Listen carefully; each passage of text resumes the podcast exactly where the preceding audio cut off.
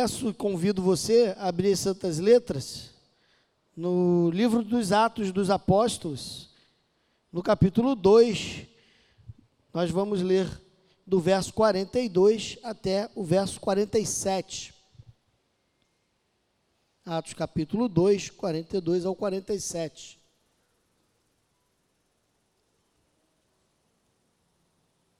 Seremos o mais sucinto possível para também celebrarmos a ceia. Diz assim: E eles perseveravam no ensino dos apóstolos e na comunhão, no partir do pão e nas orações. Em cada um havia temor, e muitos sinais e feitos extraordinários eram realizados pelos apóstolos. Todos os que criam estavam unidos e tinham tudo em comum vendiam suas propriedades e bens e os repartiam com todos, segundo a necessidade de cada um. E perseverando de comum acordo todos os dias no templo e partindo o pão de casa em casa, comiam com alegria e simplicidade de coração, louvando a Deus e contando com o favor de todo o povo. E o Senhor lhes acrescentava a cada dia os que iam sendo salvos. Obrigado, Senhor, pelo legado deixado por esses primeiros cristãos que entenderam o que é ser igreja. Uma igreja que não dependia de uma estrutura predial para se reunir e para fazer a vontade do Senhor.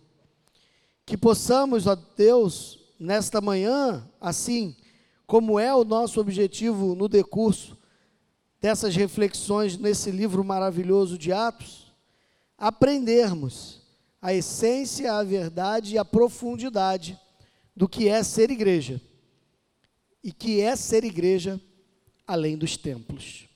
Conduze-nos segundo a tua vontade, a tua boa mão, capacita-me segundo o teu querer que não seja o estudo ou a eloquência, mas que seja o poder do teu espírito a operar nessa hora. Em nome de Jesus. Amém.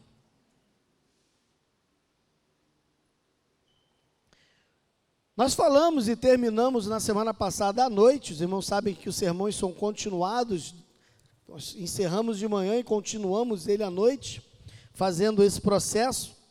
À noite falaremos já entrando no capítulo 3 de Atos. E é, nós terminamos na semana passada falando do verso 41, bota para a gente, por favor, meu amor, o verso 41 do capítulo 2, quando fala daqueles que tomaram a decisão e foram 3 mil batizados naquele momento. Eles tomaram uma decisão depois daquela grande pregação de Pedro. Pedro faz uma brilhante exposição da pessoa de Jesus, acusa aqueles homens de terem matado Jesus, e depois de ter feito toda aquela explanação, aquele povo começa a perguntar: o que nós faremos diante disso? O que nós temos que fazer agora que sabemos de tudo isso? E aí Pedro fala para eles: se arrependam e sejam batizados, e então vocês receberão o dom, o presente do Espírito Santo, que é a salvação. Eles então foram batizados e o texto sagrado fala que quase 3 mil pessoas foi agregada à igreja naquele dia. E a partir do verso 42, ele vai começar dizendo: E eles perseveravam. Quem perseveravam?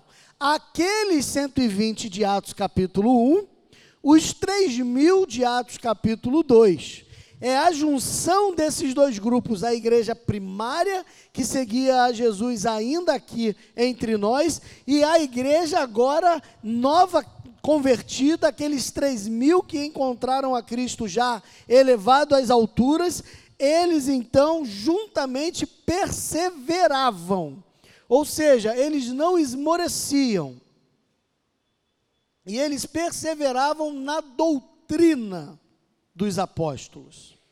E que doutrina é essa? A gente precisa lembrar que a igreja está nascendo. Isso aqui está acontecendo por volta do ano 33 da era cristã. tradicionalmente falando. Ou seja, a gente está falando de uma igreja que acabou de nascer. Jesus, há poucos dias atrás, tinha sido assunto aos céus. Então, é uma igreja nova. Não havia Novo Testamento. Não havia ainda escrito o Evangelho de Mateus, Marcos, Lucas, João. O próprio livro de Atos estava começando a ser vivido para depois ser escrito. Não havia Romanos, 1 e 2 Coríntios, Gálatas, Efésios e assim por diante, até Apocalipse. Não existia nada disso. Tudo que aqueles cristãos conheciam a nível de escritura sagrada era o Velho Testamento. Era o Torá, era o Tanar, era o livro sagrado, que o é sagrado para nós até hoje e é também para os judeus. Lá, Gênesis, Levítico, Número, Deuteronômio, Josué, Juízes, Ruth e assim por diante, até Malaquias. É o Velho Testamento que serve para eles como escritura sagrada, mas além disso havia um diferencial. Além dessa escritura veterotestamentária, havia a doutrina dos apóstolos. E que doutrina era essa? Eram os ensinamentos que esses doze apóstolos haviam recebido diretamente de Jesus. Aquilo que Jesus, durante os três, seus três anos ministeriais, caminhou com aqueles homens, ensinou aqueles homens, falou com aqueles homens, instruiu aqueles homens, brigou com aqueles homens, repreendeu aqueles homens, era justamente sobre esse alicerce que a igreja começa a sua caminhada, a doutrina dos apóstolos. E essa doutrina chega para nós até hoje, já não mais através de uma tradição oral, como feita ali naquele momento pelos apóstolos, mas chega como escritura sagrada, chega como palavra de Deus que hoje conhecemos como Novo Testamento, Nova Aliança. Os livros que hoje temos nas mãos, esse compêndio, essa biblioteca de 27 livros, que começam em Mateus e termina em Apocalipse, escrita pelos apóstolos e por um apóstolo derradeiro, o apóstolo Paulo, escrito também pelos irmãos de Jesus, Tiago e Judas, escrita também por João Marcos, escrito também por um gentil convertido, Lucas, que escreve Atos. Ou seja, é nesse momento que essa doutrina para nós, ela não é mais pautada numa tradição que foi passada por aqueles que viram o Senhor, mas sim relatada, escrita por aqueles que viram ao Senhor e que chegam para nós hoje como palavra de Deus inerrante e infalível. E nós cremos nela ao ponto de entendermos que precisamos nos submetermos a ela em matéria de fé e de prática de vida. As nossas condutas éticas e morais, elas não são pautadas e alicerçadas numa perspectiva sociocultural. Não é. O mundo tem as suas regras, o mundo tem a sua cultura, o mundo tem inclusive as suas leis, mas nós não estamos subjulgados a essa cultura, nós não estamos presos a esses ensinos, mas nós estamos alicerçados como igreja de Jesus sobre a doutrina dos apóstolos. Nós perseveramos na doutrina dos apóstolos, ou seja, nos ensinos que os apóstolos legaram à sua igreja. É sobre esse que nós estamos fundados. E nós não podemos desvirtuar disso. Nós não podemos sair dessa verdade. Porque você acha que hoje muitos homens tentam se fazer apóstolos? Por que, que muitos homens hoje se colocam, se dizem apóstolos? Porque se ele é apóstolo, ele tem a prerrogativa de falar em nome de Deus, ele tem a prerrogativa de criar doutrina. Então ele pode manipular e ensinar ao seu bel prazer aquilo que a sua mente corrompida, aquilo que a sua mente corrupta tenta, quer e realiza através de você ou de mim, se nos deixarmos levarmos pelos apóstolos pós-modernos. Porque nós já falamos aqui na semana retrasada que a morte de João, o apóstolo, o apóstolo do amor, por volta ali entre o ano 96 e o ano 100 da era cristã, final do século I, no máximo ali no iníciozinho do século II, quando João o apóstolo morre, o ministério apostólico como conhecido se encerra, porque não havia mais nenhuma testemunha ocular que poderia tomar o lugar do apóstolo João. Como as testemunhas oculares encerraram-se e, um, e o principal requisito para ser apóstolo era ser uma testemunha ocular, não só dos ensinos de Cristo, mas também da sua ressurreição, então não tem mais sentido algum termos apóstolos nos dias de hoje. E a partir daquele momento, a igreja passa não mais a ter apóstolos liderando a igreja, mas ela vai passar a ter agora presbíteros, ela vai passar agora a ter bispos para liderar a igreja. O nome, a nomenclatura pastor, ela só vai surgir no período da reforma. O nome padre ou papa são nomes extraídos é, é, de, de uma língua latina, que era a língua oficial do Império Romano, e é a partir do latim que vai surgir essas nomenclaturas. Mas na Bíblia, o líder da igreja eram os presbíteros e os bispos. Esses eram os líderes. Não entenda aqui o bispo como uma função meramente hierárquica, mas entenda o bispo como o líder de uma igreja local. Então nós somos fundados na doutrina dos apóstolos e na comunhão. E essa comunhão, meu irmão, só pode ser vivida, praticada e exercida na igreja. Ninguém longe da igreja vive comunhão. E aí eu quero pedir perdão, inclusive, àqueles que me veem agora pela internet. Se você está me vendo pela internet, que você está no seu trabalho, né, e você não teve escolha, né, você tem que trabalhar, não tem jeito, amém. Se você está vendo pela internet, é, porque você está acamado, seja em casa ou no hospital, a gente entende também como igreja. Se você não está, é, ou melhor, se você está por uma situação mais forte do que a sua vontade, por isso você assiste aos cultos de maneira online, nós compreendemos. Mas se você está em casa porque está cansado, quer dizer que todo mundo aqui deve estar também, né? Pelo menos a maioria de nós. Estamos cansados. Trabalhamos a semana inteira, o sábado às vezes a gente vai para uma festa, para casa de um parente, gente dorme um pouco mais tarde. Aí no domingo a gente quer acordar um pouquinho mais tarde, mas não pode que tem escola dominical, tem o culto. Não é verdade? Então, cansado todo mundo está. Então, não é justificativa estar ausente da comunhão porque se está cansado, salvo aquele que, claro, chegou agora de manhã do trabalho, trabalhou a madrugada, trabalhou a noite inteira, saiu sete, oito horas da manhã. Se ele sentasse aqui para o culto ao Senhor, ele ia cultuar aqui, né? E louvar assim, né? De olho fechado, o culto inteiro, porque ele ia dormir. E é natural isso e a gente entende. Então, vai para casa descansar. Porém, meu irmão, se você optou por estar em casa porque quer, porque está cansado, ou porque entende que eu não preciso ir à igreja, eu não preciso estar, porque, meu irmão, você está longe da comunhão. E eu disse no início da pregação, ou mesmo antes de começar a pregação, que eu ia começar a pregação daqui, que a ser do Senhor iria ser pautada sobre esse texto. E ela vai ser pautada sobre esse texto, porque esse texto fala de comunhão e ceia do Senhor. E as duas coisas são intercambiáveis. Não tem como falar de ceia do Senhor e não falar de comunhão. Não tem como. Porque a ceia do Senhor, ela é a expressão máxima da comunhão da igreja de Jesus. Não só com Jesus, mas de mim com você de você comigo e uns para com os outros. A ceia do Senhor é a máxima expressão de comunhão que nós podemos dar, tanto a nós mesmos, como inclusive à sociedade. É na ceia do Senhor que o perdão de Cristo é manifesto à sua igreja de maneira visível, tangível.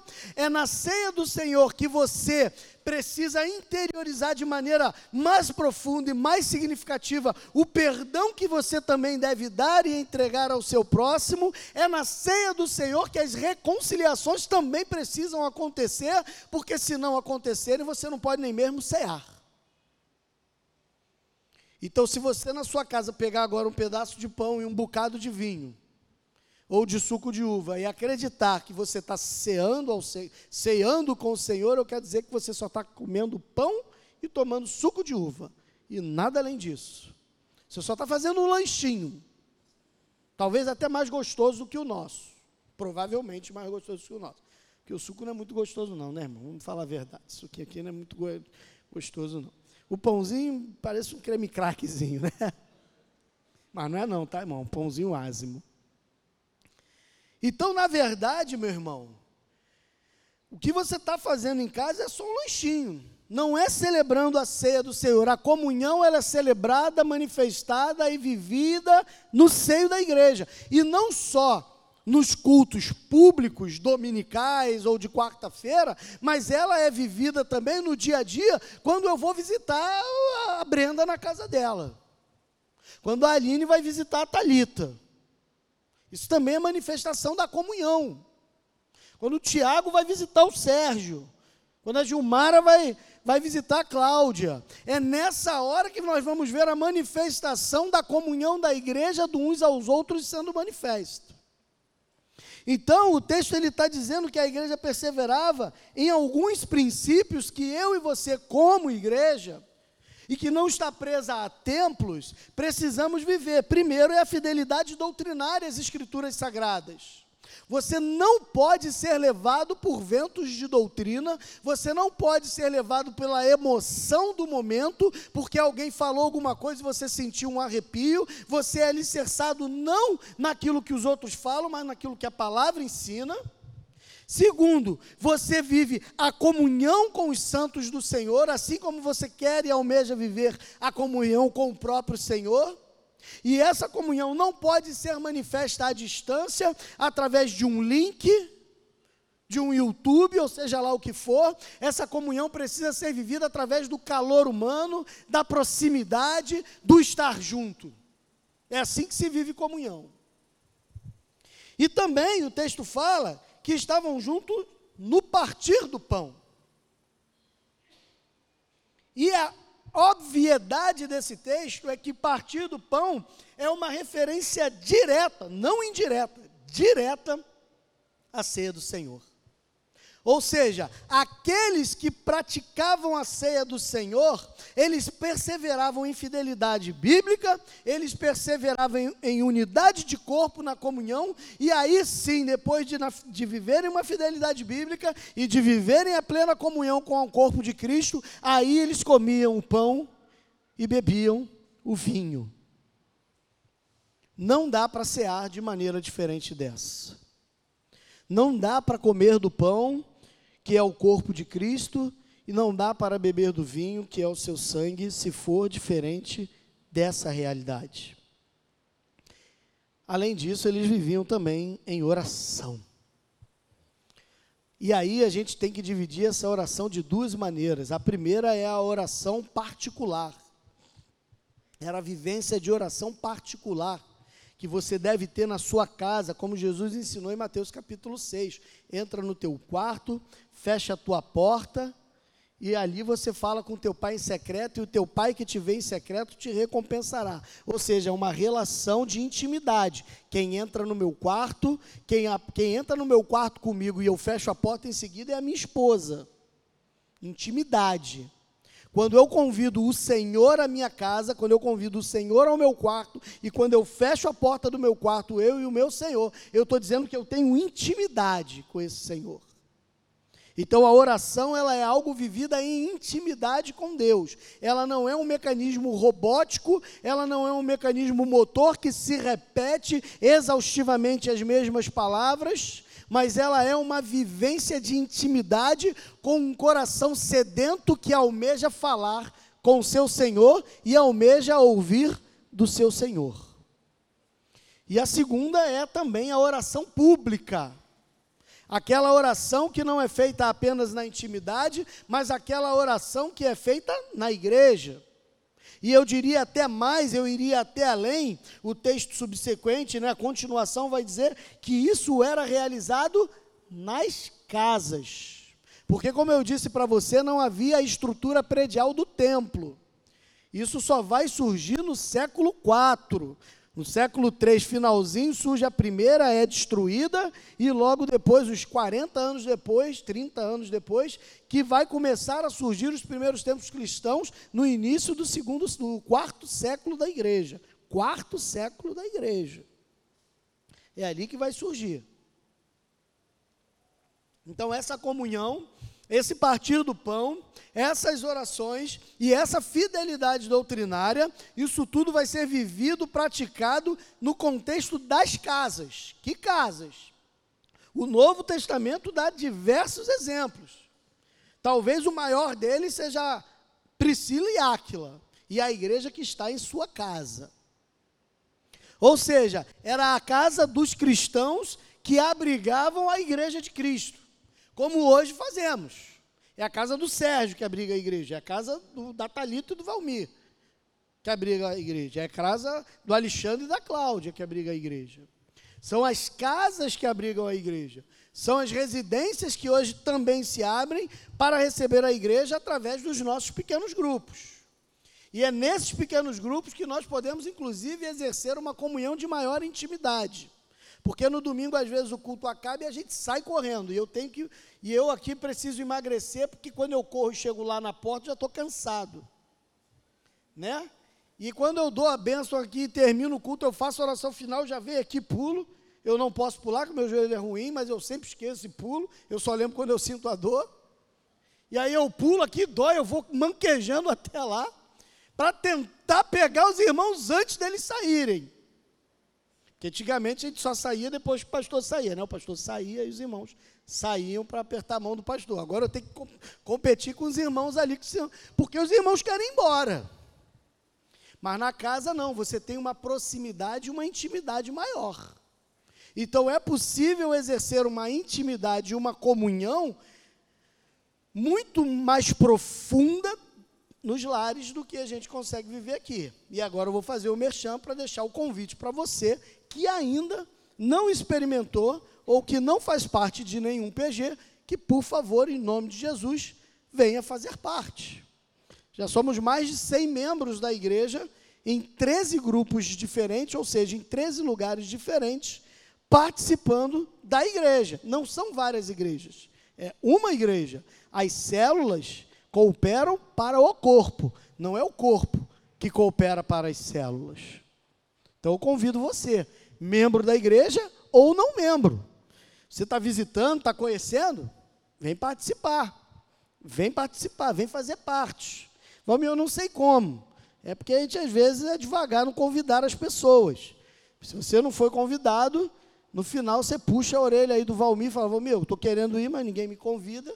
E aí eu vou puxar a orelha um pouco mais forte de quem deveria ter te convidado e não te convidou. Mas você deve estar presente nisso. Porque a igreja ali se reunia.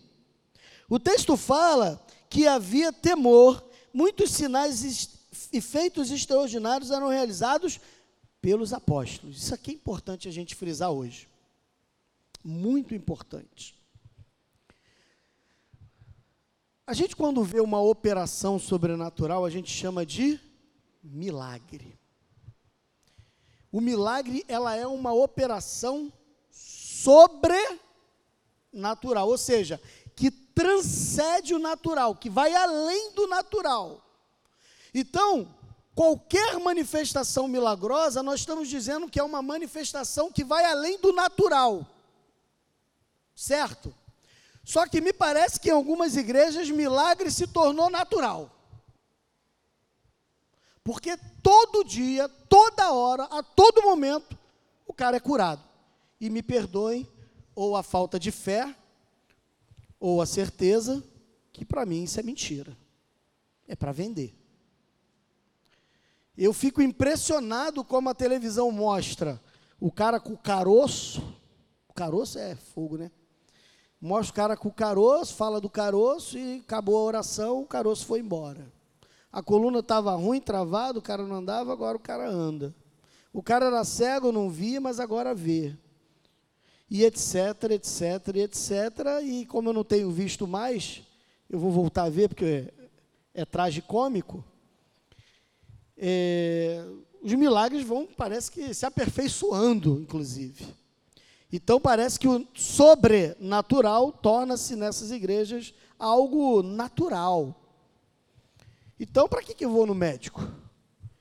Então, para que, que eu pago o plano de saúde? Para que, que eu fico na fila do SUS? Não vou fazer nada disso. Se eu sei que lá na igreja X e Y eu vou lá e vou ser curado, não vou me submeter a uma quimioterapia cruel, terrível, só quem passou por isso sabe. Se eu posso ir lá na igreja X e Y, e o apóstolo, o bispo, ou seja lá a coisa que for, vai fazer uma oração, eu vou beber um copo d'água, eu vou levar uma rosa, ou seja lá o que for, e eu vou ser curado. Meu irmão, francamente, eu creio que a gente já passou dessa época de acreditar em conto de fada. Eu não estou negando que Deus faça milagres nos dias de hoje. Não estou negando. Não estou dizendo que Deus não cure ou realize proezas. Não, não estou negando isso. Eu só estou dizendo que isso é sobrenatural e não natural. Eu só estou dizendo que as coisas não acontecem à medida que um pastor, um bispo, um apóstolo determina a cura e ela é curada. Não. Isso eu não posso acreditar. Eu acredito que Deus cura, eu acredito em operação de maravilhas.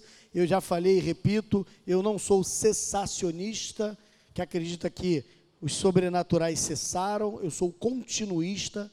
Eu acredito que eles continuam, os sinais nos seguem, porém eles não são de maneira nenhuma o alicerce da minha fé. E também é algo sobrenatural vai além do natural, não é uma coisa que acontece a toda hora. Está curado em nome de Jesus. Opa, agora eu estou bom. Não, me perdoe. Ou eu não tenho fé suficiente, ou quem assim faz não tem caráter o suficiente. Todos os que criam estavam unidos e tinham tudo em comum. Vendiam suas propriedades e bens e repartiam com todos, segundo a necessidade de cada um. Meu irmão, em nome de Jesus, não faça isso que o texto bíblico está mandando. Não faça. Valmir, você está dizendo, ensinando para a gente, você falou que a gente tem que seguir a doutrina dos apóstolos, seguir a Bíblia. E agora você se contradiz dizendo para não seguir isso. Meu irmão, isso é doutrina? Isso que eu acabei de ler, o verso 44, 45, que todos criam e estavam unidos, amém, glória a Deus. Tinham tudo em comum, mas vendiam suas propriedades e bens, os repartiam em todos, segundo a necessidade de cada um. Meu irmão, em nome de Jesus, presta atenção que eu vou dizer, isso não é doutrina, é narrativa. Entenda que uma coisa é uma coisa e outra coisa é outra coisa. Doutrina é ordem explícita, direta de Cristo. É Jesus, é Deus, é os apóstolos determinando um ensino que deve ser vivido e seguido por todos nós. Isso aqui não é uma doutrina, é uma narrativa do que aconteceu naquela igreja. É uma narrativa, é uma história verídica, aconteceu de fato, no contexto daquela igreja. Mas quando a gente vai entender todo o contexto espiritual, social que aquela igreja experimentava, a gente vai entender por que eles faziam isso. Qual era o pensamento da igreja que aqui nesse momento tem poucos dias viu Jesus subir aos céus, há poucos dias viu Jesus subir aos céus? Qual era o sentimento daquela igreja? Ele vai voltar em seguida. O Jesus que subiu agora tem 15 dias, 20 dias, um mês. Esse Jesus que subiu agora há pouco tempo, há duas semanas, há dois meses, esse Jesus vai voltar daqui a dois, três meses. Vou preparar lugar, ele falou, João 14. Não suturbe o vosso coração, crede em Deus, crede também em mim. Na casa de meu pai há muitas moradas, se não fosse assim eu não vou, eu teria dito. Vou preparar-vos lugar para que aonde eu esteja, vós estejais também. Ele está indo preparar um lugar. Então ele foi lá, preparou, arrumou tudo, botou o sofá no lugar, botou a televisão lá, pendurada na parede, fez tudo bonitinho. Opa, Jesus terminou, agora ele está voltando para buscar a igreja. Ele está voltando agora, daqui a alguns dias. Para que, que eu vou ter o açougue? Para que, que eu tenho uma padaria? Para quê? Para que, que eu tenho um carro? Para que, que eu tenho tantos bens? Vamos vender tudo. Você imagina o seguinte aqui, essa, esse público que aqui está hoje, não sei, 130, 150 pessoas. Vamos pensar que a gente pega, todo mundo pega lá tudo que você tem, que não deve ser muita coisa não, né? Você não deve ter lá tanta coisa assim, né? Vamos ser franco, é tudo pobre aqui, tem jeito não, irmão. A gente pega lá o nosso cadinho, cada um pega o seu cadinho, né? Aqueles 52 reais que está na sua poupança, né? Pega aquilo tudo que você tem, a gente junta, vende as propriedades, pega esses carros todo aqui, ali, vende tudo. Aí, pum, faz um montante. Quanto deve dar, irmãos? Não faço nem ideia. Será que chega mais de uns 10 milhões? Não? sei, irmão. Não, irmão, é. Você tem sua casinha lá, de repente sua casinha vale 100 mil, a do outro vale 200. Né? Aqueles que têm uma casa própria, você vendeu vendiam tudo, todos os bens. Você vendeu tudo, a tua casa também foi vendida. Então vale um dinheirinho, mais de um milhão, irmão, por favor. Né? Dez eu não sei, dez talvez seja uma hipérbole, né? Mas a gente angariou uma boa grana. Uma boa grana. Aí a gente fala assim: não, Jesus está voltando, daqui uns dias ele está voltando. Então faz o seguinte: Todo dia, o representante da família vem aqui e vai pegar um quinhão para sustentar sua família, porque todo o dinheiro foi centrado na igreja.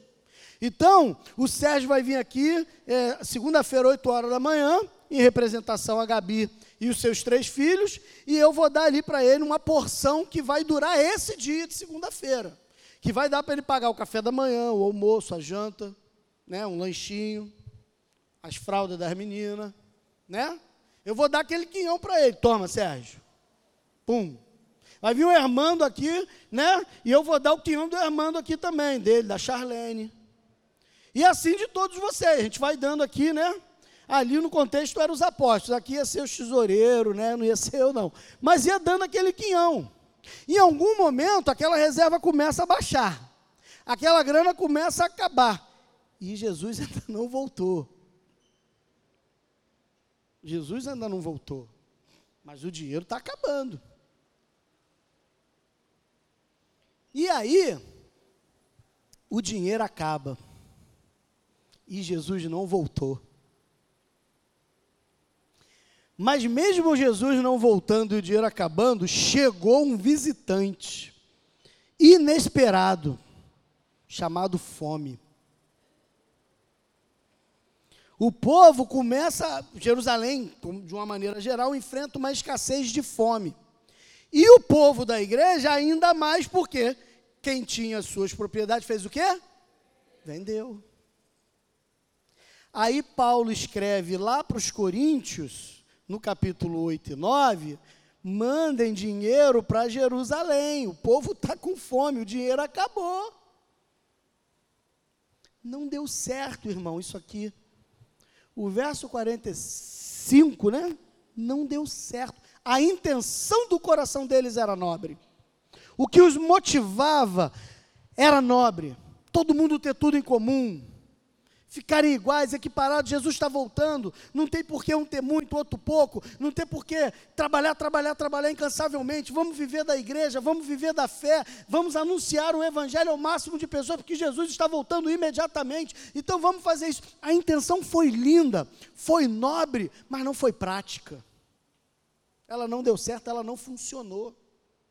Porque Jesus não voltou. Aquele sentimento de que Jesus voltaria, era só um sentimento. Jesus falou que o dia e a hora ninguém sabe, nem os anjos do céu, nem o filho, senão o Pai.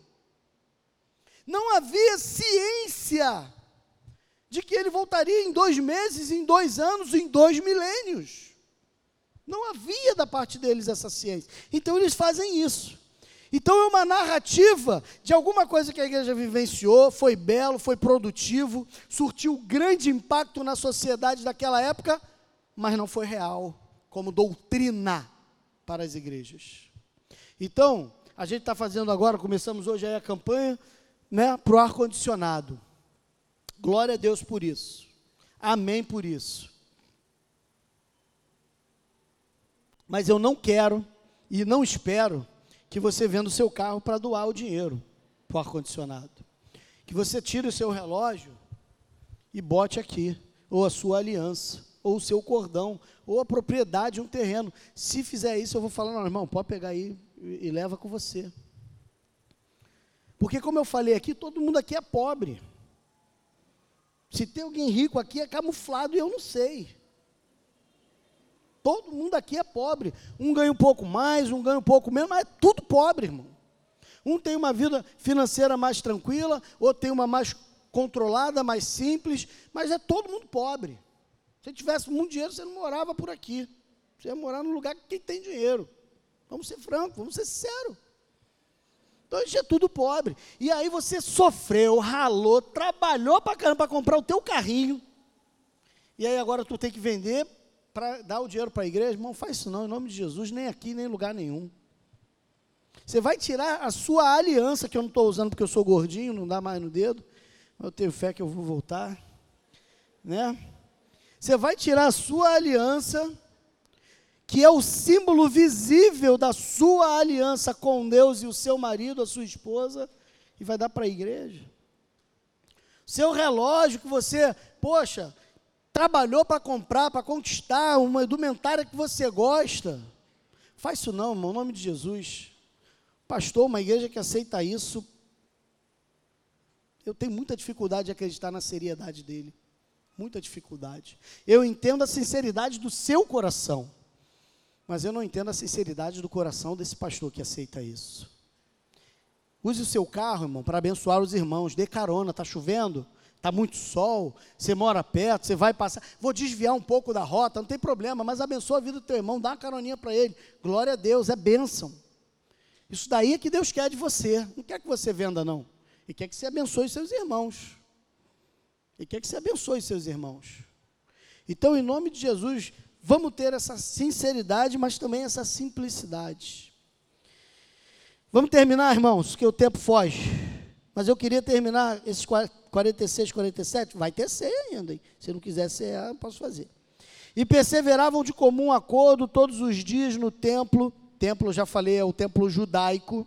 Esse templo vai ser destruído ali uns 40 anos, 35 anos depois, ele é destruído.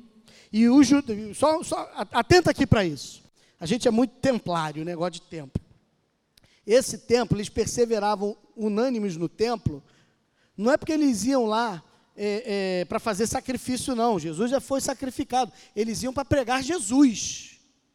Eles iam para anunciar a Jesus como o Messias. Eles iam para o templo evangelizar. É para isso que eles iam para o templo judaico. Eles não estavam indo para adorar Yahvé, estavam indo para é, é, pregar que Jesus é o Messias. A gente vai ver isso à noite.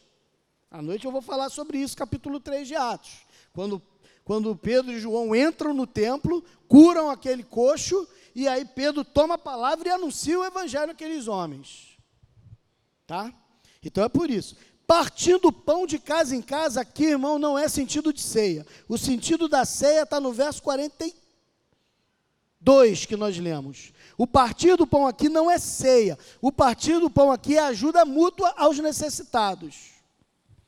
Então a igreja ia à casa daqueles irmãos em Cristo, que também eram da igreja, que passavam necessidade para dividir a sua porção com eles. É isso que é o partir do pão aqui. Ou seja, o texto vai falar que não havia necessitado algum entre eles. Por quê? Porque havia essa distribuição diária. A gente fala se há algum necessitado entre vós, alguém levanta a mão. O irmão está passando fome? Então, pastor, não estou passando fome porque a igreja tem me ajudado. Então não há necessitado entre nós. Ué, a igreja está te apoiando, os irmãos em Cristo estão te apoiando, então não há necessidade entre nós. Necessitados entre nós é aqueles que não têm apoio e, por não terem apoio, estão padecendo de fome e de necessidades essenciais. E eu creio que entre nós não haja nenhum. E se houver, em nome de Jesus, me procura, porque eu vou me, eu vou me sentir derrotado como seu pastor eu vou me sentir um derrotado como um cristão, um derrotado como igreja de Cristo, como igreja que vai além do templo, se eu souber que há entre nós pessoas padecendo de necessidades básicas.